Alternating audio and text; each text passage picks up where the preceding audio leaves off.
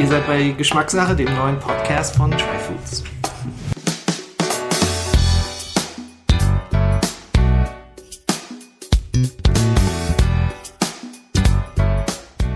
Willkommen zur mittlerweile 21. Ausgabe von Geschmackssache, dem Podcast von Tryfoods. Heute beschäftige ich mich mit den Themen Anbau von Lebensmitteln und der Fermentation von Gemüse. Ich weiß es nicht, wie es euch geht, aber ich habe dieses Jahr, dieses verrückte Corona-Jahr genutzt, um selber zu experimentieren. Ich habe ein Hochbeet angelegt und Gemüse gezogen. Ich habe Kimchi fermentiert und noch so einige andere verrückte Sachen gemacht.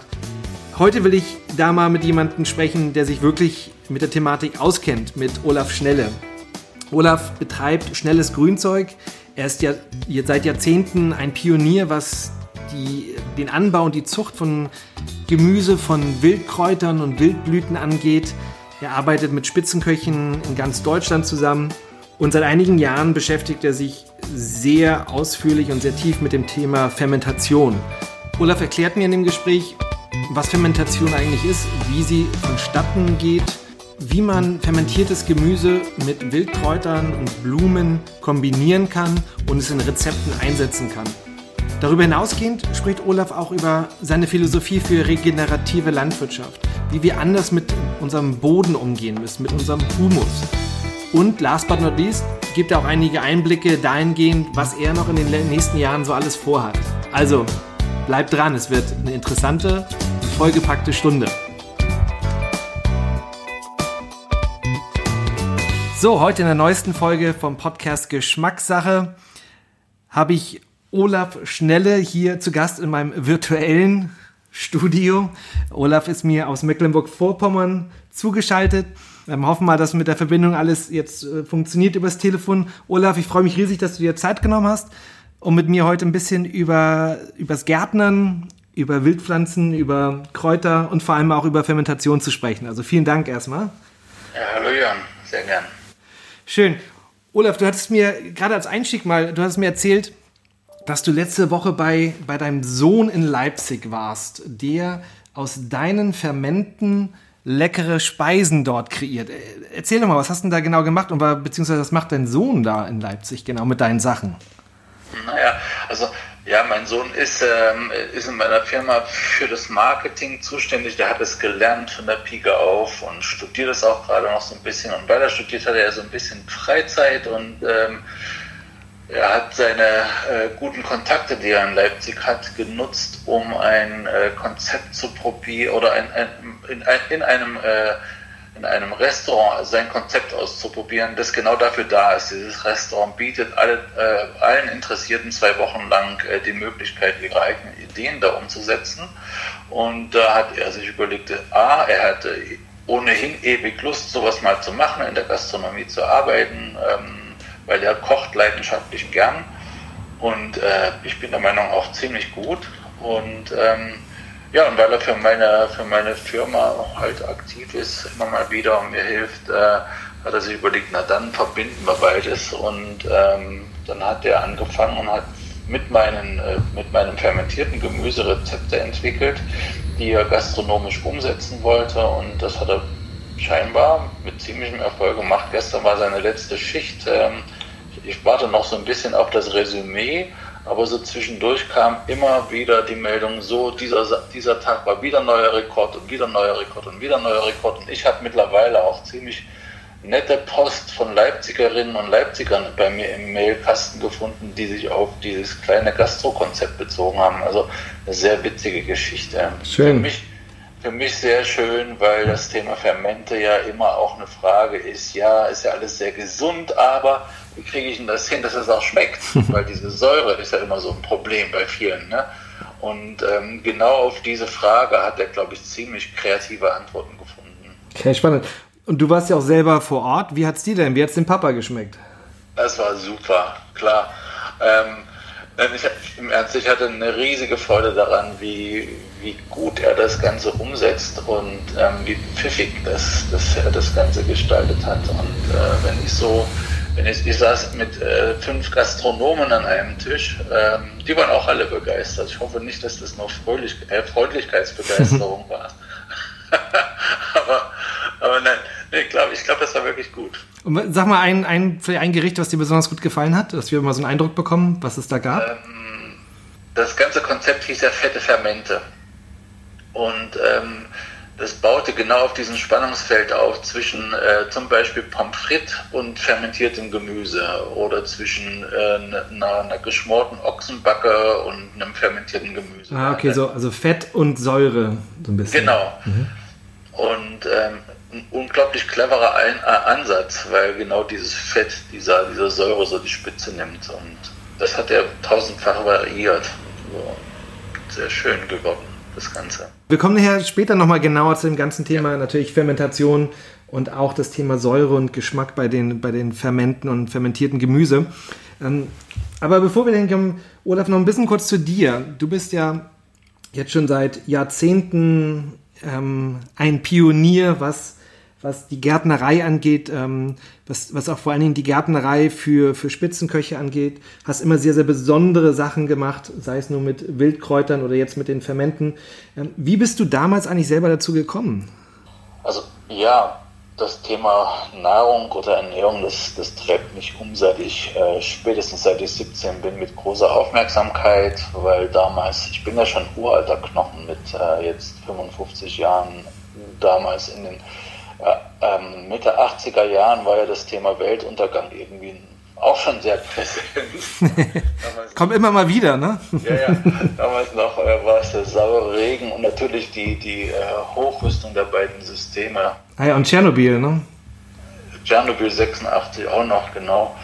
Und ähm, ja, in dem Zusammenhang stellte sich mir tatsächlich die Frage, wie kriege ich denn eigentlich im Katastrophenfall es hin, mich ähm, noch halbwegs vernünftig zu ernähren oder überhaupt zu ernähren. Und äh, auf dieser auf dieser Grundlage sind mir die Wildkräuter irgendwie begegnet und mit denen habe ich mich dann lange auseinandergesetzt, auch in meinem Studium dann später nach der Wende, wo ich dann äh, dachte, na gut, die Wildkräuter, die sind ja nicht nur für Nahrung gut, die sind auch noch für vieles mehr gut und äh, habe mich da sehr, sehr intensiv reingearbeitet in diese Materie.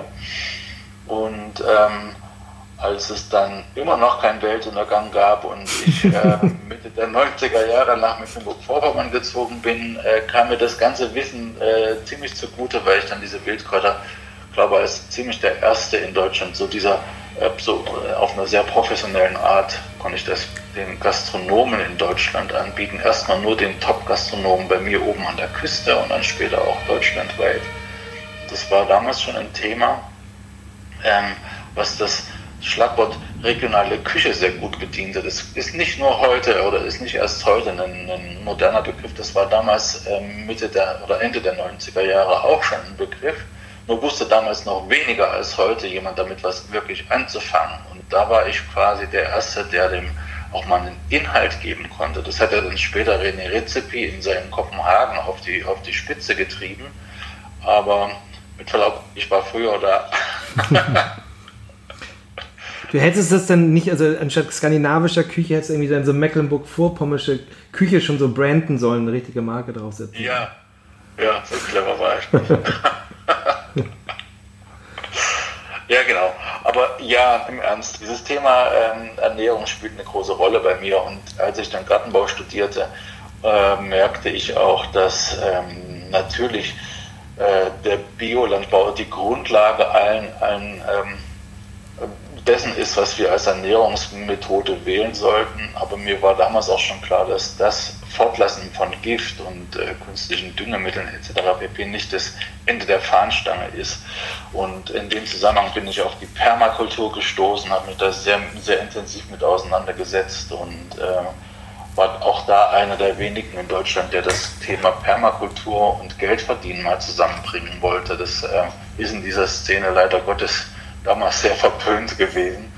Ähm, habe ich aber versucht, habe es auch geschafft, habe mit Permakultur Geld verdient und mache das auch immer noch und bin auch heute noch der Meinung, dass dieser Weg der Suche nach ähm, äh, weiterer Optimierung, weiterer ähm, ja, Ver Verbesserung unserer Anbaumethoden, dass dieser Versuch sehr sinnvoll ist, weil wir natürlich eine Welternährungsproblematik haben und wenn sich die Biolandwirtschaft immer noch damit abgibt, dass sie sagt, naja, unsere Erträge sind nun mal geringer als die der konventionellen Bauern, dann finde ich das einen falschen Weg. Wir brauchen biologische Anbausysteme, die noch besser funktionieren als konventionelle. Und äh, Gott sei Dank gibt es da mittlerweile auch ähm, mehrere Leute außer mir, die, die dieses Thema verfolgen, innerhalb und außerhalb der Ökoszene. Und das finde ich mega spannend. Erklär doch mal vielleicht ganz kurz den Begriff äh, Permakultur. Was, was verstehst du genau ja. darunter? Ja, also dieser, dieser komische Begriff, der kommt aus Australien. Das äh, war früher mal unter dem, ist ein Wortkürzel aus Permanent Agriculture, also dem dauerhaften äh, Landbau. Was ist das jetzt konkret? Erstmal nur ganz platt versucht, äh, oder ganz platt gesprochen, der Versuch mit, äh, mit mehrjährigen Kulturen irgendwie äh, Ertrag zu erzielen. Aber es geht weit darüber hinaus. Also es geht bis dahin, dass man versucht, ganze Ökosysteme so nachzubauen, dass sie sich äh, wie ein Ökosystem äh, auch verhalten und trotzdem Ertrag abwerfen, also sich selbst sagen, dass sie resilient sind gegenüber umweltstörenden oder schlechten Umwelteinflüssen, Schädlingen etc. pp. Und äh, dabei trotzdem Ertrag abwerfen und das ohne großen ähm, Energieaufwand, großen Energieinput das ist. Ähm, hm. also, also möglichst wenig Eingriff vom Menschen dann auch in, ja. in diese Kulturen. Ja, naja, da über diese Variante, wir Menschen sind ja auch Teil des Ökosystems. Ja. Früher war äh, gerade in Deutschland immer so verbreitet, man muss möglichst mit, mit, mit, mit wenig Arbeit Ertrag erzielen. Das ist aber Quatsch. Also man kann sich nicht damit begnügen, ähm, mal auf einem äh, Blatt von einer Taubnesse rumzugehen kauen und zu glauben, damit hätte man sich schon ernährt. Also das böse gesprochen ist, dass der ist mir das ganz oft in der Permakulturszene äh, begegnet. Nein, die Arbeit spielt schon auch eine Rolle. Wir Menschen, wir sind Teil des Ökosystems und beeinflussen das mit unserer Arbeit. Ist aber nur die Frage, in welcher Richtung. Und äh, wenn wir eine Welt ernähren wollen, dann müssen wir ziemlich hart dafür arbeiten.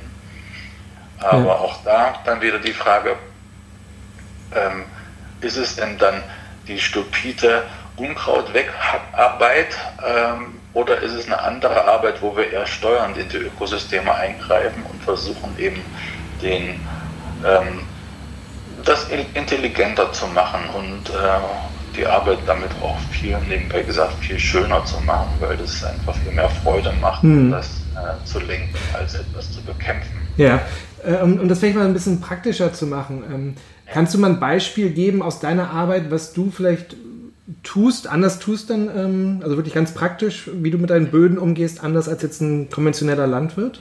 Ähm, ich würde jetzt gar nicht so den konventionellen Landwirt bashen. Das gibt durchaus sehr, sehr gute Ja, oder, oder ein anderer Landwirt. ich wollte ja, das jetzt auch gar nicht so. Ja, genau. Also für mich ist im Moment das Aller, Allerwichtigste, äh, bei dem wir, die wir mit Land arbeiten, eine mega Aufgabe vor uns haben. Das ist der Aufbau von Humus.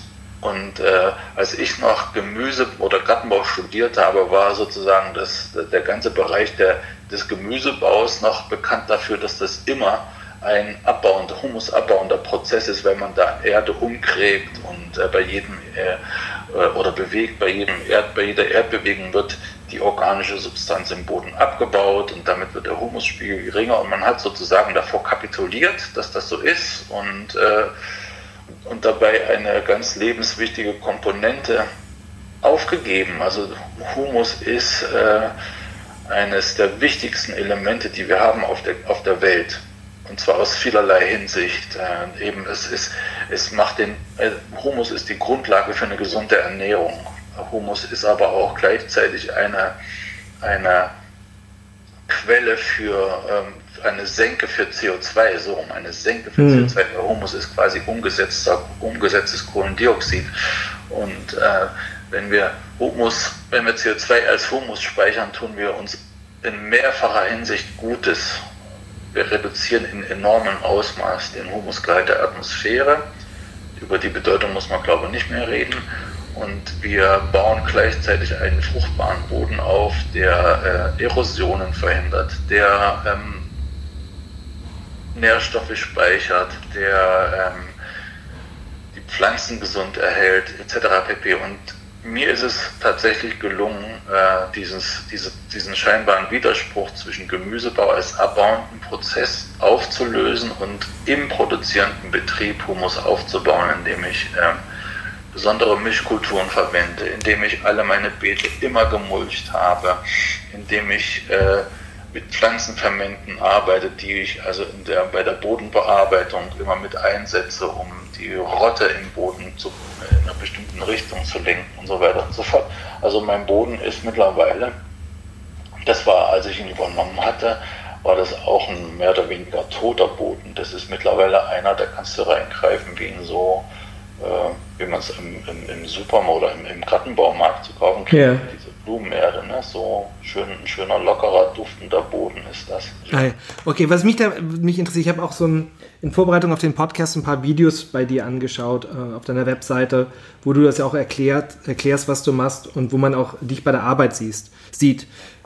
Was mir, also die Frage, die ich da hätte, ist, man sieht natürlich Olaf ähm, da sehr handwerklich, also wirklich ja mit per Hand äh, den, den Boden bearbeiten oder sehr, sehr kleinen Maschinen. Ähm, ist denn so eine Art von, von Landwirtschaft oder Gärtnerei, die du betreibst, ist die denn auch in, in einer größeren Skalierung möglich? Also ne, bei, bei, dir so als Einzelperson per Hand alles hinzulegen, aber kann man sowas auch in, in, in ganz anderen Kategorien denken?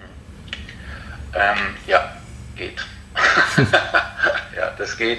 Ähm, also diese ich bin ja, ich bin ja ein Gemüsebauer ähm, und da ist diese Art der, der Arbeit mittlerweile ähm, weit, ziemlich weit verbreitet. Also es gibt mittlerweile in, in, unter dem Begriff Market Gardening eine ganze Szene von, von überwiegend sehr jungen Gärtnern, die beweisen, dass das, was ich mache, ähm, also dass man auf kleinster Fläche sehr hohe Erträge erzielen kann. Das beweisen die. Und gleichzeitig gibt es aber eben Landwirte, die äh, diese Art dieses regenerativen Landbaus, also des Humus aufbauenden Landbaus, auch im großen Stil, im größeren Stil äh, umsetzen, auf Hunderten von Hektar ja. äh, auf der ganzen Welt. Und äh, die sind mega erfolgreich und gerade jetzt auch in diesen Dürrejahren erkennt man deren, deren Felder extrem gut, weil die eben nicht äh, Kulturen auf, äh, auf ihren Flächen haben, die vor Wasser nur so leiden oder vor Wassermangel nur so leiden, die haben kräftig grüne Bestände auf ihren, auf ihren Feldern. Man sieht es sofort, also wenn man durch die Landschaft geht, weißt du genau, welcher, welcher von diesen Landwirten arbeitet hier regenerativ und welcher von denen arbeitet es nicht. Und es ist völlig unerheblich, ob diese Bauern bio sind oder nicht. Entscheidend ist, äh, ob sie regenerativ arbeiten oder nicht. Mhm. Das ist im Moment aus meiner Sicht äh, die wichtige Größe. Lassen wir mal so ein bisschen größer schauen und, und die Gesellschaft anschauen, weil es, es ist, scheint ja im Moment so ein, so ein, so ein regelrechter Hype, was das Land angeht. Es gibt zig Landmagazine und Landausflüge ja. bei den Leuten, gerade auch nochmal durch Corona verstärkt, äh, scheint total in zu sein. Ähm, äh, aber es ist ja oft auch eine gleichgesetzt mit so einer Romantisierung von, von Land und ähm, den Menschen, die auf dem Land leben und du verkörperst das ja so ein bisschen diese Romantisierung mit dem, was du da tust. Aber wie, wie stehst du zu diesem Trend? Ist es für dich einfach, also ist, ist, hat das Substanz aus deiner Sicht? Also verändert sich wirklich auch etwas in unserem Verhalten oder ist das so ein bisschen einfach nur Schein und Hype? Das, die, die Frage könntest du ja auch in, die, in der, der, der Köcheszene stellen, was die ganzen Kochsendungen angeht. Mhm. Ähm, ich hoffe natürlich, dass da etwas hängen bleibt, insofern als dass es, dass Leute den Mut finden, aufs Land auch tatsächlich zu gehen und sich mit diesen Begebenheiten vor Ort dann auseinanderzusetzen. Das wird nur ein kleiner Prozent sein, äh, der Leute sein, die sich dafür begeistern. Das ist ganz klar. Und da spielt auch ganz klar immer eine gewisse Naivität mit. Aber ehrlich, ich bin auch ganz naiv aufs Land gezogen, damals vor ähm, vielen, vielen Jahren. Und ähm, habe dann in der Auseinandersetzung mit meiner Umwelt einen Weg gefunden, der, naja, der mir immer noch heute einen viel Freude bereitet und ein einträgliches ähm, äh, Leben auch. Ähm, und vielleicht braucht es auch manchmal diese Naivität, um bestimmte Sachen zu machen. Ähm, wenn man alles vorher genau wüsste, würde man, diese, würde man den Schritt vielleicht nicht tun. Was denkst du so, steht da? Also ich meine, ich, ich bin jetzt ja auch in Berlin. Siehst du da auch ein, ein, irgendwie eine Veränderung in, in dem, wie steht da Lebensmittel konsumieren und, und wie deren Beziehung zur Landwirtschaft ist? Also zum einen eindeutig ja.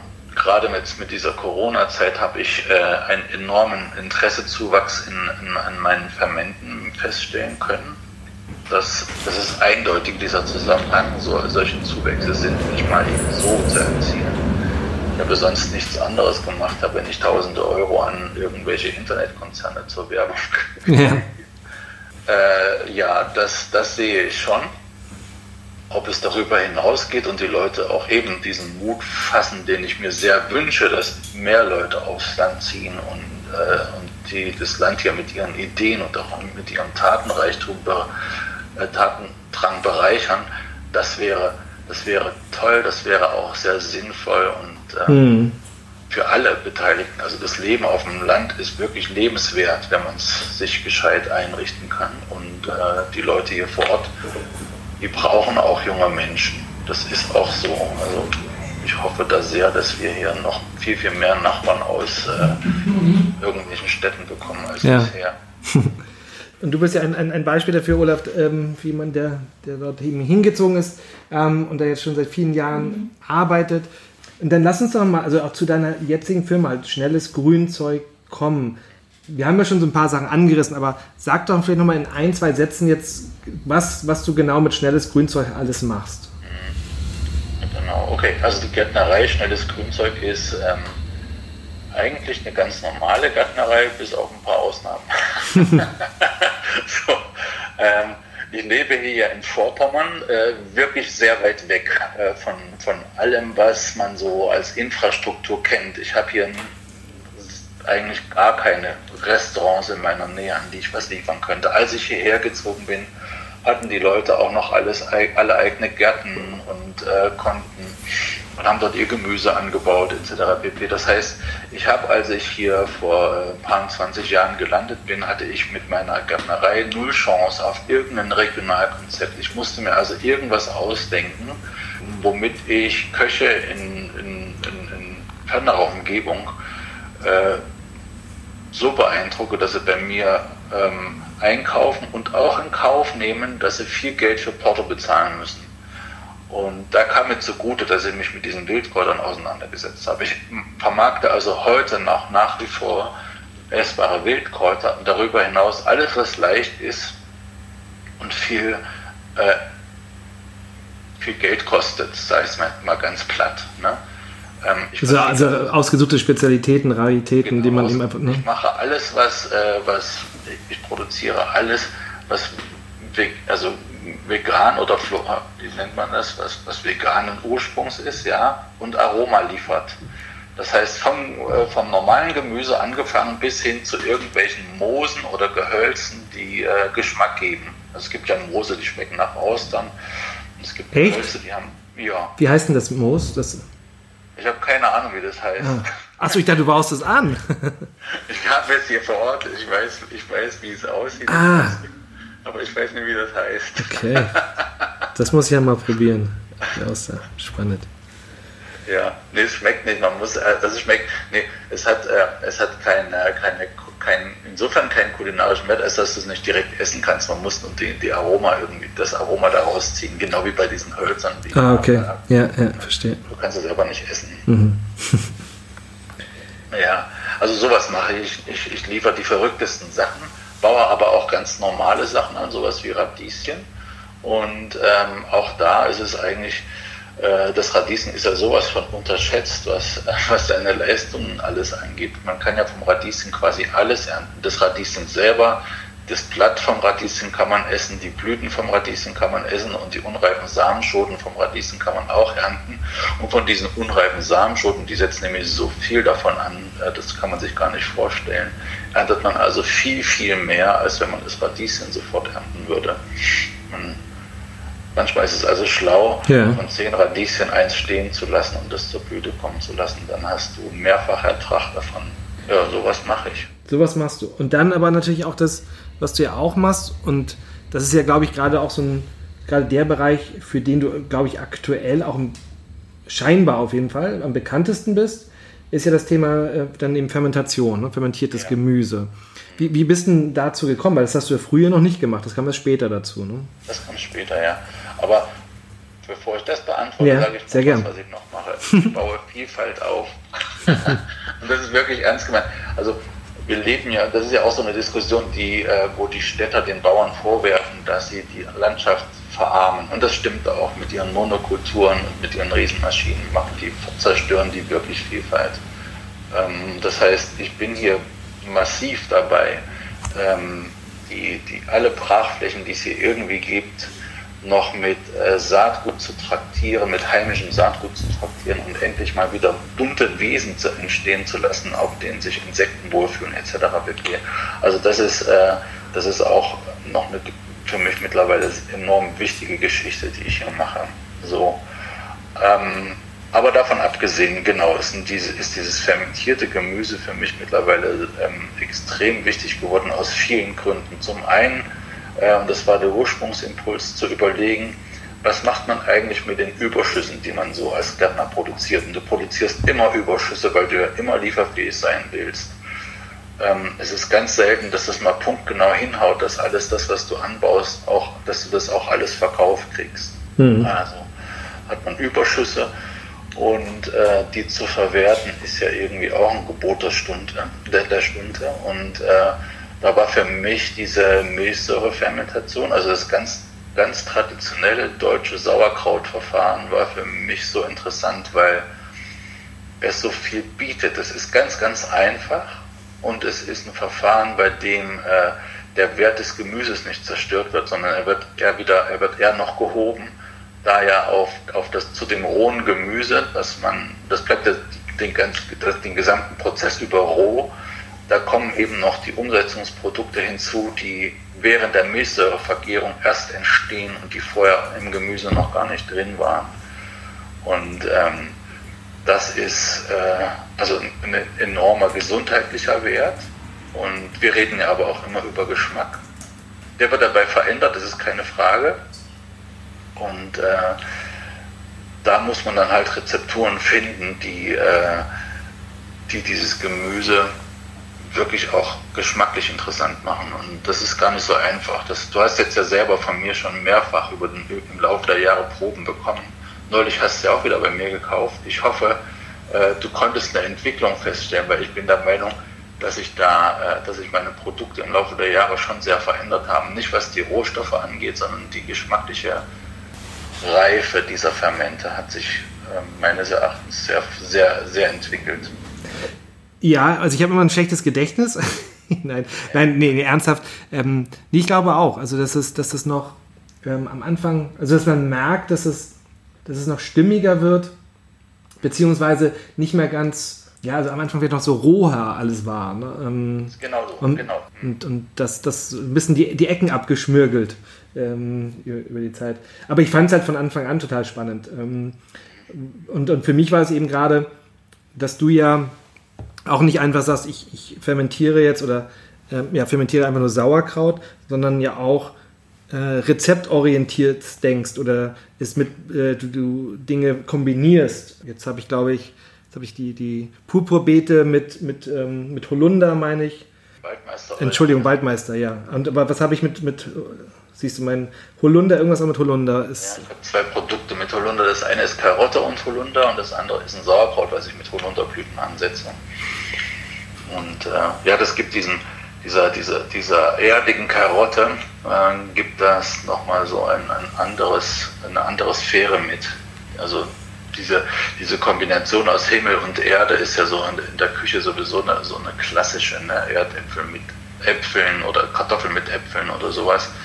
Ähm, Finde ich total einen schönen Ansatz, dass mhm. man versucht, etwas, was aus der Erde kommt, mit etwas zu kombinieren, was ähm, eben in der, aus der Luft, in der Luft reift.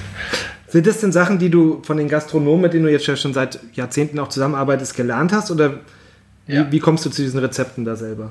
Ja, da ist schon ganz viel dabei, na klar. Also zum einen unterhält man sich und, und tauscht sich aus und je, je mehr man äh, von den Köchen lernt, umso mehr merkt man auch, ähm, dass es da Prinzipien gibt, die, äh, die, die für sich nutzen ob bewusst oder unbewusst, weiß ich nicht, aber ähm, sowas wie diese Himmel- und Erde-Geschichte, das ist eine, eine Sache, da habe ich eine regelrechte Philosophie draus, drauf ausgebaut und denke, das ist eine gute Idee, sowas zu kombinieren. Ich habe ja auch sowas wie äh, Sellerie und, und äh, Quitte, was auch wie Faust aufs Auge passt. Das ist eine, eine wunderbare Kombination. Das habe ich, auch gerade zu Hause, ja. Mhm. Okay.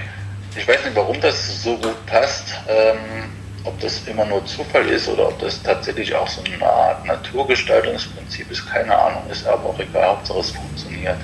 Hm. Ja, es kann natürlich immer sein, dass dort Aromenstoffe drin sind in beiden, ähm, die sich gleichen und, und somit ja eine, ja, also ein Pairing äh, entsteht dann auch, ne? obwohl man es auf ersten Blick vielleicht gar nicht erwartet, dass die beiden gleiche Aromenstoffe haben. Ähm, oder das ist auf jeden Fall eine, ja. eine Art, wie, wie man vorgehen kann und wie sowas äh, zusammenpassen kann. Lass uns doch nochmal kurz, du hast ja schon ein bisschen erzählt über Fermentation. Das ist das, was du machst, weil es gibt ja unterschiedliche Arten von Fermentation. Ja. Ähm, und du benutzt ja die Milchsäurefermentation. Kannst du da vielleicht mal so zwei, drei Sätze dazu sagen, also erklären, was da genau passiert? Ja, also diese, ich, ich weiß nicht, ob die Milchsäurefermentation die erste ist, die die Menschheit für sich überhaupt entdeckt hat. Auf jeden Fall gibt es die ja schon ganz, ganz lange. Das ist ja nichts Neues, was ich mache. Und das Schöne ist, dass die so einfach für uns ist, für uns Menschen. Also es gibt wesentlich kompliziertere Fermentationsmethoden, aber das ist etwas, was sogar ich, äh, ich kapiert habe, diese Milchsäurefermentation, weil die braucht im Prinzip neben dem Gemüse nur noch drei Sachen. Das eine ist ein bisschen Salz, das andere ist äh, Luftabschluss und die dritte Sache ist eine Temperaturführung. Und ähm, alles ist sehr einfach zu erfüllen. Also, und man, man nimmt bei der Milchsäurefermentation etwas Salz, um äh, sich die Eigenschaft äh, zunutze zu machen, dass Milchsäurebakterien sowohl mit als auch ohne Salz existieren können. Nimmt man also etwas Salz dazu, dann schließt man schon ganz viele Bakterienkulturen aus, die Salz nicht mögen. Und genauso ist das mit der Luft. Also Milchsäurebakterien können sowohl mit als auch ohne Luft existieren. Nimmt man also Luft oder Sauerstoff, in dem Fall äh, konkret, um es mal konkret zu sagen, nimmt man also Sauerstoff aus dem ganzen Spiel heraus, äh, indem man das Ganze in Gläsern oder Gefäßen ähm, fermentiert, wo kein, Luft, wo kein Luftzugang mehr da ist, durch Gummiringe oder Wasserrillen oder was auch immer, ähm, oder Gärröhrchen. Äh, wenn man also Luft rauslässt aus dem ganzen Spiel, dann scheiden dann auch schon wieder Mikroorganismen aus, äh, die Luft unbedingt zum Leben brauchen. Schimmelpilze zum Beispiel können ohne Sauerstoff gar nicht existieren. Hat man mhm. keinen Sauerstoff, hat man keinen Schimmel. So. Äh, also diese beiden Komponenten Salz und, und äh, Sauerstoffabschluss machen diesen ganzen Prozess sehr, sehr sicher. Und das andere, die, die, die dritte Komponente, die, mit der Temperaturführung beeinflusst man äh, extrem den Geschmack. Das ist, ähm, also natürlich beeinflussen die Grundkomponenten, die Rohstoffe das auch, oder das sind die Grundlagen, aber die Feinheiten, die erreicht man über die Art der Temperaturführung. Und wie? Also je, je wärmer, desto säurer oder, oder? Ja, das vielleicht, aber also das ist, das ist gar nicht so clever. Nein, ähm, wir oder ich im Speziellen, ich nutze ja diese, diese, diese sogenannte Art der, der wilden Fermentation, bei, bei denen man äh, eben keine Starterkultur dazu gibt, sondern indem man die Bakterien nutzt, die auf dem Gemüse selber vorhanden sind oder hier bei mir vor Ort so vorhanden sind, wie sie eben hier vorhanden sind. Es ist ja überall, gibt es andere Milchsäurekulturen. Und äh, dann muss man einfach wissen, dass äh, irgendwann mal eine Milchsäuregruppe, Bakteriengruppe zum Wirken kommt, die äh, sowohl Milchsäure als auch Alkohol produziert. Und äh, dieser Alkohol, der wird nicht in so großen Mengen äh, von denen produziert, dass man dann betrunken wird, wenn man das isst, sondern der wird immer in, in, in relativ geringen Mengen produziert und der reagiert sofort chemisch mit der entstandenen Milchsäure. Der wird also quasi in, in dem Moment, wie er entsteht, sofort wieder abgebaut, hin zu ähm, Fruchtestern. Und Estern hm. sind genau die Aromastoffe, die in dem Gehör ja. drin sind. Und äh, diese Bakterien, die das machen, die existieren am besten in einem Temperaturbereich zwischen 16 und 18 Grad. Das heißt, wenn man nach dieser ersten stürmischen Fermentationsphase das Gemüse nicht kalt, aber etwas kühler stellt, dann tut man der Aromenbildung äh, sehr viel Gutes. Und das ist ja genau das, was du jetzt in den letzten Jahren ja sehr akribisch dann verfolgt hast ne? und das, diese Prozesse zu verbessern. Ich habe jetzt ja auch gelesen über dich, dass du das, dass du ja jetzt da auch ähm, investiert hast oder die eine Fermentationsmanufaktur wirklich aufgebaut hast. Ähm, ja. was, was ist denn das genau? Naja, ich habe jahrelang bei mir zu Hause in der Heimküche Küche, ähm, versucht und irgendwann stößt du da an Grenzen und irgendwann finden das die Hygienebehörden auch nicht mehr lustig. Mhm. Wenn man dann nicht reagiert, dann, naja, jetzt habe ich jedenfalls so eine, so eine Manufaktur, die ist, ähm, ich freue mich jeden Tag, wenn ich da reingehe, weil die ist einfach genau dafür da, was es soll. Die ist äh, ein toller Arbeitsplatz, sehr hell und sehr sauber und sehr gut designt, was die, was die äh, Abfolge der Arbeitsschritte angeht. Also der, der Effektivitätssprung, der damit einherging und der Qualitätssprung, der damit einherging, der ist, glaube ich, schon zu spüren. Was mich auch mal interessiert, wo ich mir nicht ganz genau weiß, was, was der Unterschied ist. Also man, wenn man jetzt äh, in, in einen normalen Supermarkt geht und einkauft, dann gibt es manchmal ähm, Gläser, zum Beispiel bei Gurken, da steht dann nicht irgendwie, dass es fermentiert oder sei, sondern da steht eingelegte Gurken. Ist, ist eingelegt, ist es aber immer das Gleiche? Also ist da auch immer, weißt du das, ob es auch immer eine Fermentation stattgefunden hat oder was, was kann man, was bedeutet dieses eingelegt? Das äh, eigentlich immer, dass dort äh, Essig im Spiel war und immer, dass das Ganze sterilisiert wurde, also pasteurisiert meistens. Das ist, äh, das ist dann unter Garantie ohne lebende Bakterienkulturen, wenn dort eingelegt steht, bin ich mir, bin ich mir sehr sicher, dass das, also wenn es im, im Supermarkt steht, wenn das irgendwo mal auf dem Markt steht, kann das schon sein, dass das einfach äh, in Essig eingelegt und nicht erhitzt wurde, glaube ich, aber nicht. Ich glaube, die machen das alle. Ähm, und das ist ein großer Unterschied dann zwischen zu deinen Sachen, ne? weil du nicht. Meinen, ja, genau. Also es gibt auch, auch Sauerkraut im Supermarkt zu kaufen, was äh, pasteurisiert würde, sprich, da ist auch keinerlei bak lebende Bakterienkultur mehr drin. Ähm, ist einfach eine Frage der Haltbarkeit. Ne? Ähm, die Leute, die wollen das ja möglichst lange, hm, oder die wollen nicht, dass es verdirbt im Supermarkt. So und äh, ja, die Schwierigkeit bei mir war, als ich in die Vermarktung von diesem Sauerkraut oder von meinem fermentierten Gemüse war, äh, ging, war, dass äh, eben ich das alles nicht wollte. Ich will nichts abtöten. Ich will, dass meine Kunden genau diese lebenden Bakterienkulturen mitbekommen, die da drin sind, weil die halt so wertvoll für unser, für unser Magen-Darm-System sind und für unser Immunsystem. Und ähm, wenn du aber mit lebenden äh, Kulturen arbeitest, hast du Unabwägbarkeiten, die mir am Anfang massiv Probleme bereiteten. Das sind Verpackungen aufgebläht, manche sind geplatzt, es gab Ärger ohne Ende. Ähm, und mittlerweile habe ich das ziemlich sicher im Griff. Ich habe eigentlich 0% Re äh, Reklamationsquote mehr, was das angeht. Und ähm, was ist da dein, oder ist das ein Geheimnis, was du da gemacht hast? Oder ein, äh, ja. okay, gut. Ich dachte, ich frage trotzdem. Keine Geheimwaffe dabei, aber ähm, nein, das ist einfach eine Frage. Du musst, du musst es bis zu einem bestimmten Punkt fermentieren. Ja. Und, ähm, dann ist das ziemlich sicher transportfähig. Und den Punkt herauszufinden, das ist ja immer, du willst da als, als äh, produzierender ähm, Mensch oder als, als Kauf, auch als kaufmännisch agierender Mensch willst du einerseits nicht ewig deine Lager mit deinen Fermenten vollknallen und äh, Platz da verbrauchen und Kühlfläche etc. pp. Weil irgendwann wird es dann auch mal gekühlt, damit es eben, damit die Fermentation nicht endlos weitergeht. Äh, das heißt, ich muss irgendwo mal den Punkt finden, bei dem ich sagen kann, so ab jetzt kann ich es verkaufen, ohne dass irgendwelche Gefahren drohen im Transportweg oder dann sogar beim Kunden, dass, das, dass, die, dass die Produkte auch anfangen zu blähen oder ganz und gar zu explodieren. Hm. So, das, das kann durchaus passieren. So eine, so eine, die CO2-Bildung während der Fermentation ist so heftig, wenn man das zu früh abfüllt, dann knallen einem alle Gefäße weg.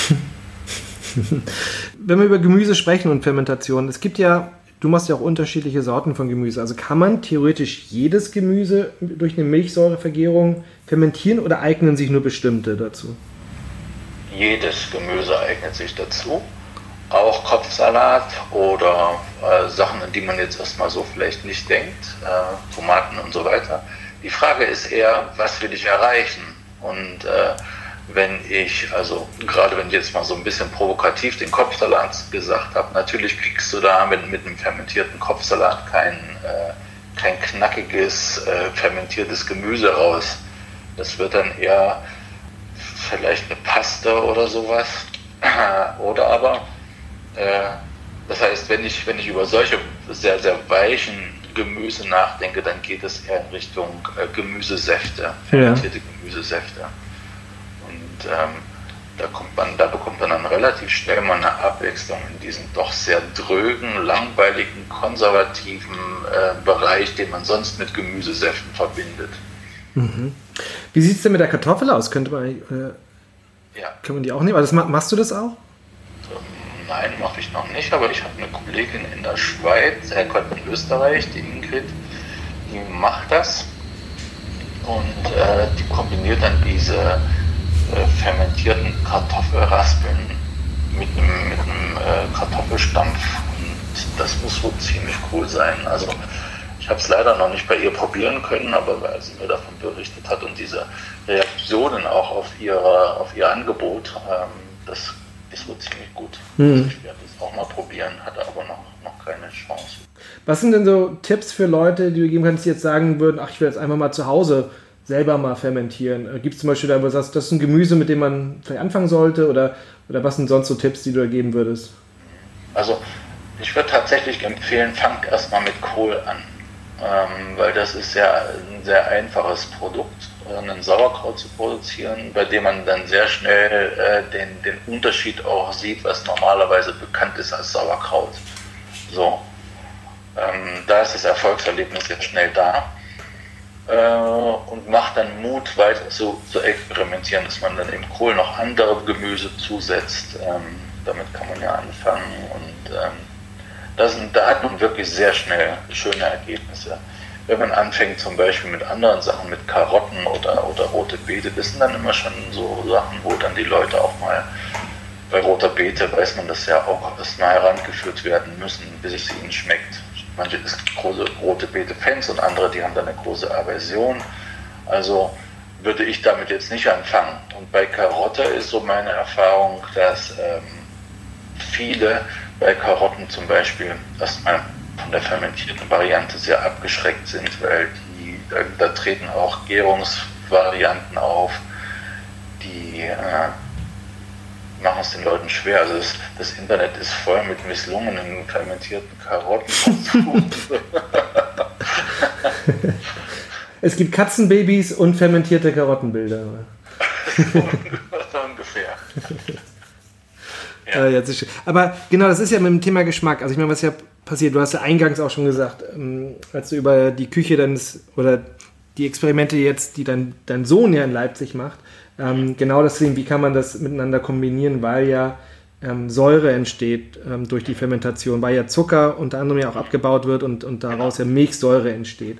Und dass das ja gerade besonders heutzutage, also was ich tatsächlich auch spannend fand, ich habe mich ja auch mit dem Thema Essig mal beschäftigt äh, und das ist ja noch vor 100 Jahren, dass die Leute oder 200, 300 Jahren insgesamt wesentlich saurer gegessen haben und viel mehr an Säure gewohnt waren. Und heutzutage scheint es ja so, dass viele Leute erstmal vor Säure zurückschrecken, geschmacklich. Ähm, wie, ist, wie sind denn da deine Erfahrungen, deine Reaktionen auf, auf das ganze Thema Säure ähm, und wie gehst du das an? Ja, ähm, ich denke ja mittlerweile, dass, äh, dass, die, dass das genau das Hauptthema ist für, für die nächsten Jahre, die ich, die ich mich mit diesem Thema noch befasse. Ähm, weil den Leuten ist schon mittlerweile klar, dass das alles ein sehr gesundes Essen ist, fermentiertes Gemüse. Ähm, dass es ihnen sehr, sehr gut tut. Und trotzdem, wenn ich die, wenn, immer wenn ich Verkostungen mache, sehe ich natürlich, wie, wie bei den Leuten sich alles zusammenzieht, äh, wenn, wenn sie das erste Mal so eine saure oder einen fermentierten Sellerie oder irgendwas auf, den, auf, auf der Zunge haben. Und die Begeisterung, die vorher noch herrschte, weil man, weil man sich ja sowas Gutes jetzt vielleicht tun wird, die weicht dann meistens so einer, einer gewissen Ernüchterung. Äh, eben weil genau das das Problem ist, diese Säure sind wir nicht mehr gewöhnt. Ähm, aber die gute Nachricht ist, zum einen kann man sich sehr wohl daran wieder gewöhnen. Dazu braucht es ein bisschen Training. Und für die Leute, die zu faul zum Trainieren sind, die soll es ja auch geben, äh, für die muss man dann halt, halt irgendwelche Brücken bauen. Und äh, das war auch für mich ein, anfangs ziemlich schwer, muss ich, muss ich zugeben. Und ähm, irgendwann bekam ich dann mal so einen äh, fermentierten Rote, äh, Rot, Rotkohlsalat zu essen. Und das war für mich das Aha-Erlebnis, weil der Koch, der mir den zubereitet hat, der hatte einfach äh, unfermentierten rohen Rotkohl mit fermentiertem Rotkohl äh, zu einem Salat vermischt. Noch ein paar Gewürze dran, ein bisschen Öl dran und ähm, Säure brauchte es in dem Fall ja nicht, weil dieser fermentierte mhm. Rotkohl Säure mitlieferte. Und äh, auf einmal war da ein sehr schönes, ausgewogenes, süßes Säureverhältnis in diesem Salat drin und ähm, weil eben dieser unfermentierte Rotkohl hat ja noch genug äh, Kohlenhydrate, Zucker und so weiter, die genau diese Balance herstellen.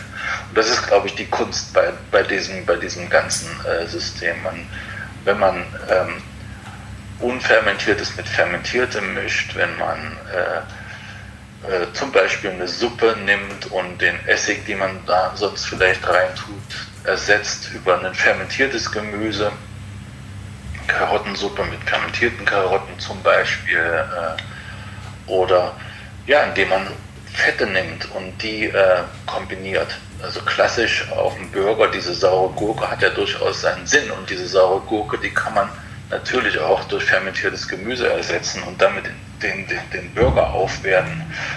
Ähm, ja, genauso Röstaromen. Na gut, die hat man, das ist ja das im Burger, ne? da hat man eine Fett- und Röstaromen. Das ist, das ist aber auch, weiß ich, wenn man Halloumi nimmt und den anbrät, dann hat man, äh, hat man auch solche Röstaromen oder weiß ich, äh, andere vegane Sachen, die man anbrät. Ja, genau, auch Gemüse anrösten. Ja, genau. Ja. Ja. All das sind halt gute, gute Ideen und ja. überhaupt Milchprodukte mit fermentiertem Gemüse zu, zu, zu kombinieren, finde ich auch eine ziemlich geschickte Art und Weise. Ja, oder wer es brutal will, dann nimmt halt Zucker oder Honig. Mhm. Ja. das geht auch. Aber ich meine, genau das Thema dieser, dieser, dieser, Ideen, das ist ja auch etwas, glaube ich, was du in den letzten Jahren ja auch viel gemacht hast. Ich glaube, auf deiner, deiner Webseite findet man ja auch eine ganze Reihe an Rezept, äh, Rezeptvorschläge, Rezeptideen, wie ja, man auch die. Viel mehr werden, genau. Mhm. Ja, aber genau, wie man, ne, wie man ein Stück weiter äh, jetzt auch überlegen kann, wie kann ich das jetzt anwenden dann und benutzen in der Küche. Und das finde ich, finde ich, finde ich halt auch super spannend. Wenn wir nochmal so generell über deine Arbeit sprechen, du bist da ja ziemlich weit oder breit aufgestellt. Also jetzt, du belieferst ja weiterhin die Sterne-Gastronomie, ähm, vor allen Dingen, also wahrscheinlich mit beiden fermentierten Gemüse und den Wildkräutern. Ähm, und die Gastronomie nee? kauft äh, die Gastronomie, die ich beliefere, die Gastronomie, die fermentieren alle selber. Da. Ah ja, das ist, dann der, oh, das der Berufsstolz dann, ne, dass man das. Auf jeden Fall. Also es ja. sind ganz wenige. Ich habe zwar ein paar Gastrokunden, aber das ist dann eher so, System, gehobene Systemgastronomie. Ja, die verstehe. arbeiten dann auch ganz gerne damit, aber äh, die richtig, äh, die, die, die Sternehäuser alle, die fermentieren alle selber, mhm. ist doch klar. Ja. Gut, aber, also, aber trotzdem, dein, dein, dein Kundenstamm ist ja relativ breit, ne, mit der gehobenen Gastronomie bis hin zum, zum normalen privaten Endkunden. Wie schaffst du das, also rein jetzt von der Arbeit her, plus natürlich deine Haupttätigkeit, äh, in, im, im Garten zu sein, in der Fermentationsmanufaktur zu sein, wie bekommst du das alles unter einem Hut? Naja, man darf, ich habe ja Angestellte. ich darf ja als, als, als Chef, ich ja so, dafür Sorge tragen, dass meine Mitarbeiter ja. immer was zu tun haben und ähm, das ist gar nicht so schwer. Also ja, und die Gärtnerei, die ist mittlerweile so gut aufgestellt. Ähm, das ist nicht dieser knochenharte Job, den man vielleicht sich so, so vorstellt, der einem, äh, der einen äh, sieben Tage die Woche, 24 Stunden am Tag bindet. Ja, ich habe mittlerweile die Gärtnerei so gut organisiert, dass ich die quasi mit, äh, na, mit vier Tagen, mit vier halben Tagen in der Woche gut bewältigt bekomme, die Arbeit, also mit meinen Angestellten. Ne? Aber das ist auch nicht so viel, was da, was da notwendig ist. So, und diese, diese Kombination mit der Fermentationsmanufaktur, die ist insofern clever, als dass ich dadurch ja meine Arbeitskräfte noch besser ausnutzen, aus, ausnutzen klingt jetzt ausbeuterisch, das meine ich nicht. Besser einsetzen kann. Dass die auch nachts äh, noch was zu tun haben. Ja. Genau. nee, das, ich meine, als Gärtner äh, hat man irgendwann auch mal Regenzeiten oder Winter. Wir haben ja Jahreszeiten, in denen wir, wir Gärtner nichts zu tun haben. Mhm. Und äh, während ich früher meine Leute in dieser Zeit halt nach Hause geschickt habe, sprich in die Arbeitslosigkeit, haben die jetzt quasi einen ganz Jahresjob und äh, in Regenzeiten haben sie halt drinnen was zu tun. Das ist ähm, eigentlich ziemlich geschickt so für, für uns als, als Betrieb. Zu den Spitzenköchen mal, mal wie, wie läuft das da nochmal? Ist es eigentlich so, dass dass die eigentlich oft sehr oft mit, mit konkreten Ideen auf dich zukommen und sagen, Olaf, ich brauche diese und dieses Kraut, kannst du das mal für mich anbauen? Oder wie, wie läuft da normalerweise die Zusammenarbeit? Ähm, die ist immer in beide Richtungen. Ähm, ich komme mit Vorschlägen ähm, und ich kriege auch solche Anfragen, ganz klar. Also, und was diese Fermente angeht, dann, dann profitiere ich natürlich von meiner Beobachtung, die ich so mache. Wer kombiniert denn jetzt hier welche ja. Produkte miteinander und wie kann ich die, kann ich die in meiner Fermentation irgendwie sinnvoll einsetzen? Ja. Das ist schon ein guter Austausch, ein schöner Prozess in ja. beiden Richtungen ähm, deine, deine Fermente und der Onlinehandel, das ist ja auch etwas, ähm, Versand, was ja auch, wo du sagtest ja auch, wo man auch Geld nehmen muss dafür und das ja auch alles kostet. Sprich, das ist schon eine, schon eine engere Zielgruppe. Und du hast ja gleichzeitig aber ja auch einen, einen Ansatz, wirklich ja zu sagen, du willst irgendwo die, die Welt ja auch verbessern. Wie, wie ist der, dieser Spagat für dich manchmal? Oder kommt es, oder ist es für dich ein Spagat? Du meinst jetzt die Versandgeschichte? Ne? Ja, also allgemein, aber auch, ne, weil es ja im Moment ähm, schon äh, über so einen Versandhandel, den du machst mit Fermenten und Spitzengastronomie ja auch eine, eine kleinere Gruppe erreichst und auch eine speziellere Gruppe. Wahrscheinlich sowohl natürlich die, die, die Spitzenköche, die Gäste dort, als auch wahrscheinlich die Leute bei dir bestellen, schon auch eher ähm, aus ja, höheren sozioökonomischen Milieus wahrscheinlich kommen, sage ich mal. Ja? Ähm, äh, oder, aber du, ne, du hast ja, als was du auch eingangs gesagt hast, ja wirklich einen, einen persönlichen Antrieb, auch Dinge zu verändern. Ja, okay, verstehe. Also dann nochmal ein kleiner Rückgriff. Als ich hier nach Mecklenburg-Vorpommern gezogen bin, das hatte ich vorhin auch schon mal kurz erwähnt, äh, war ich ja vor der Situation, einerseits ähm, irgendwo Geld verdienen zu müssen, weil ich bin kein Millionenherbe. Ähm, ich musste mir alles selber aufbauen und ähm, war nun also hier auf dem platten Land in einer Situation, wo man als äh, Gemüsegärtner es normalerweise extrem schwer gehabt hätte, damals. Ähm, das ist heute möglicherweise nicht mehr so. Ich hatte ähm, im letzten Jahr hatte ich zum Beispiel hier angefangen mit einer, mit einer Form der regionalen Vermarktung, die, die überraschend gut angenommen wurde und die mir Mut gemacht hat, sowas äh, auf jeden Fall nochmal zu versuchen. Das heißt, ich werde im nächsten Jahr ähm, mit einem mit einem äh, neuen Vermarktungskonzept hier in der Region nochmal neu starten. Und das richtet sich ganz bewusst an die ganz normalen Leute, an meine ganz normalen Nachbarn, weil ich das extrem reizvoll finde, ähm, mit denen zu, zu arbeiten und, und, und, und die beliefern zu können und mit denen in Austausch treten zu können. Das bin ich auch so schon, aber nicht über dieser Produktebene, sondern einfach nur so. Ja. Ähm, ähm, und da glaube ich zunehmend dran, dass das auch jetzt im, im fernsten Vorpommern zum Erfolg geführt werden kann, wo äh, die Leute natürlich nicht so gut situiert sind wie anderswo möglicherweise. Mhm. Ja. So, aber das hat sich historisch halt jetzt erst ergeben. Und äh, weil ich eben im Moment noch ein reines Versandunternehmen habe, habe ich mir natürlich Gedanken gemacht. Also die Verpackungsproblematik zu lösen, dass ich äh, eben möglichst ganz auf Plastik verzichte. Das gelingt nicht 100 Prozent, aber wenn ich Plastik nehme, dann nehme ich halt, dann, dann nehme ich Plastik, die äh, möglichst aus nachwachsenden Rohstoffen ist, das auch nicht zu 100 Prozent gelingt. Da dann aber eben Sachen wie Polyethylen, von denen ich weiß, dass das eine, eine äh, absolut sichere Variante ist, was die Lebensmittelechtheit angeht und äh, was, wenn man, wenn die Kunden sich ordnungsgemäß verhalten, auch problemlos ähm, recycelbar ist. Polyethylen ist einfach eines der am besten erforschten äh, Kunststoffe.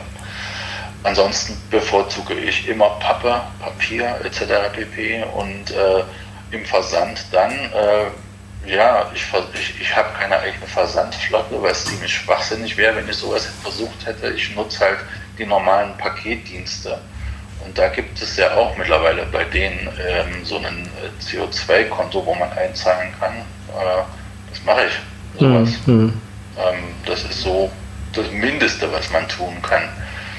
Und davon abgesehen, ähm, ich versuche hier so viel es geht Bäume zu pflanzen. Ich weiß nicht, wie viele Bäume ich mittlerweile gepflanzt habe hier in der Region, die mittlerweile auch ziemlich groß sind und die auch mich lange überleben werden, hoffentlich. Und äh, diese Sache mit diesem Blumenwesen, was ich dir von erzählt habe, das sind alle so, so Geschichten, die, die mache ich. Nö, das ist kein schlechtes Gewissen, das mache ich einfach, aber ich, ich nehme das schon auch als Gegengewicht wahr zu dem, was ich mit dieser Versandgeschichte eben ähm, ja, beeinflusse an CO2-Ausstoß. Ja. Kann ich ja die Augen nicht verschließen, das ist nun mal so. Ja. Ja, ich finde es, also, das sollte jetzt auch gar nicht sozusagen meine, meine Frage sein, die ein schlechtes Gewissen zu machen. Aber es ist tatsächlich auch ein Thema, was mich umtreibt, weil ich ja auch mit meinem mit Trifoods ja auch einen Versandhandel ja. äh, betreibe. Und das ist immer die Frage, ne, wie, man, wie man so etwas besser auch machen kann. Ähm, deswegen interessiert mich das einfach, wie, wie Leute wie du damit umgehen. Was mich auch nochmal interessiert, ist, was hast du so, was stellst du dir für, für die Zukunft von, von äh, schnelles Grünzeug vor? Was hast du noch so vor in den nächsten Jahren? Naja, bin ja alt, ich gehe jetzt in Rente. Du bist ja, Olaf, du bist ja, komm, 55 ist doch, ist doch das, die 50er sind doch die heutigen 30er, oder wie? nee, nee, ich habe neulich meinen Rentenbescheid bekommen, meinen vorläufigen, da habe ich, äh, mehr als lachen konnte ich da eigentlich nicht. also das heißt, noch ein paar Jahre ranhängen. Ich muss. ja, irgendwie 300 Euro kommen da auf mich zu ist, da gehen dann noch irgendwelche Versicherungsbeiträge äh, Dann musst du noch ein paar Gläser fermentiertes, fermentiertes Gemüse zurücklegen. Scheint mir auch so, ja. Ähm, ja, und ich muss lange fit bleiben, um mein Gemüse weiter anbauen zu können. Hm. Äh, was, was, wirklich eine schöne Sache ist, sowas tun zu können. Aber nee, äh, du fragtest jetzt nach schnelles Grünzeug nach meiner Gärtnerei. Und, genau, und den ja. Plain dort. Mhm. mhm. Also, für mich, ich habe, das hatte ich gerade gesagt, äh, ganz, ganz konkret im nächsten Jahr äh, will ich diese, diese regionale Vermarktung aufbauen. Da habe ich so ein skandinavisches Modell vor Augen, was äh, da extrem gut funktioniert, was so ein bisschen die, äh, vielleicht eine, eine, eine Mischung ist aus dem, was wir als Versandhandel kennen und dem, was, was wir als Marktstand kennen. Also die, die Kunden bestellen sozusagen vorher und äh, man trifft sich dann. Und äh, man trifft sich nicht nur, äh, also wirklich äh, mit einer, mit einer, geografisch gesehen, man trifft sich irgendwo an einem zu bestimmten, mhm. bestimmten Zeit auf einem bestimmten Platz und da zu diesem Platz kommt dann nicht nur ich als Erzeuger, sondern auch ganz viele andere Erzeuger aus meiner Region bei denen auch vorher überall schon bestellt wurde und man tauscht dann quasi nur noch Ware gegen Geld, Viertelstunde, alles ausgetauscht, alle fahren nach Hause und gut ist. Mhm. Das gibt es in Berlin in einigen Städten Deutschlands unter, ich glaube, Marktschwärmer zum Beispiel. Ja, also, genau. Also, ne, das, mhm. Genau sowas. Äh, das möchte ich hier regional äh, mit dieser skandinavischen Komponente. Das ist ein bisschen ist eine Nuance einfacher, glaube ich, was die Skandinavier da unter dem, unter dem äh, Begriff Rekoring auf die Beine gestellt haben in den letzten drei Jahren. Ähm, das möchte ich nächstes Jahr gerne umsetzen und äh, das ist so das ist ein Kurzfristprojekt und ein langfristiges ähm, oder mittelfristiges. Ich bin im Moment dabei und baue mit Freunden zusammen hier in, in Vorpommern eine, eine Art Plattform auf, bei der es um Know-how-Austausch geht. Also ich will, ich mittlerweile habe ich hier Bewerbungen um Praktika ohne Ende. Ich merke, da ist ein Interesse da. Mhm. Leute besuchen mich, äh, Köche besuchen mich, ähm, etc. pp. Und ich möchte das, was ich äh, als Gärtner weiß und das, was ich als ähm, Verarbeiter mittlerweile weiß, gerne weitergeben. Eben auch tatsächlich, weil ich alt genug bin, das zu tun, weil wir Nachwuchs brauchen, weil ich auch irgendwann mal einen Betriebsnachfolger oder eine Nachfolgerin brauche und äh, wenn ich sowas schon mache, dann möchte ich das quasi auch ergänzen mit Leuten, die ähnliche Angebote haben aus eigener Erfahrung. Und so eine Plattform will ich hier gerne bauen. Ich will mich, will mich hier mit Köchen treffen. Ich will mich hier mit Gärtnern treffen und äh, ja, und dafür bin ich gerade dabei, ein Modell zu basteln mit, äh, mit vielen Freunden um mich drum, drumherum, die mich da sehr auffangen und stützen, um äh, das Ganze auch finanzieren zu können. Das ist. Das glaube ich. Aber hört sich doch spannend an. Ähm, wird dir auf jeden Fall nicht langweilig noch in den nächsten Jahren. Ich fürchte nicht. Ich wünschte mir mal wieder so richtig Langeweile wie als kleines Kind. da habe ich es gehasst. Ja. ja. Und man kommt nie, was man will. Ähm, oder nie zur rechten Zeit. Nein, ganz im Ernst. Ähm, Olaf, ganz, ganz vielen Dank für, für deine Zeit, für die Einblicke in deine Arbeit und Ausblicke. Ja, wir werden auf jeden Fall in Kontakt bleiben und ähm, ich freue mich schon ähm, auf die nächsten Jahre, was da alles noch aus, äh, aus schnelles Grünzeug herauskommen wird. Dito, Jürgen. Geht mir auch so bei dir.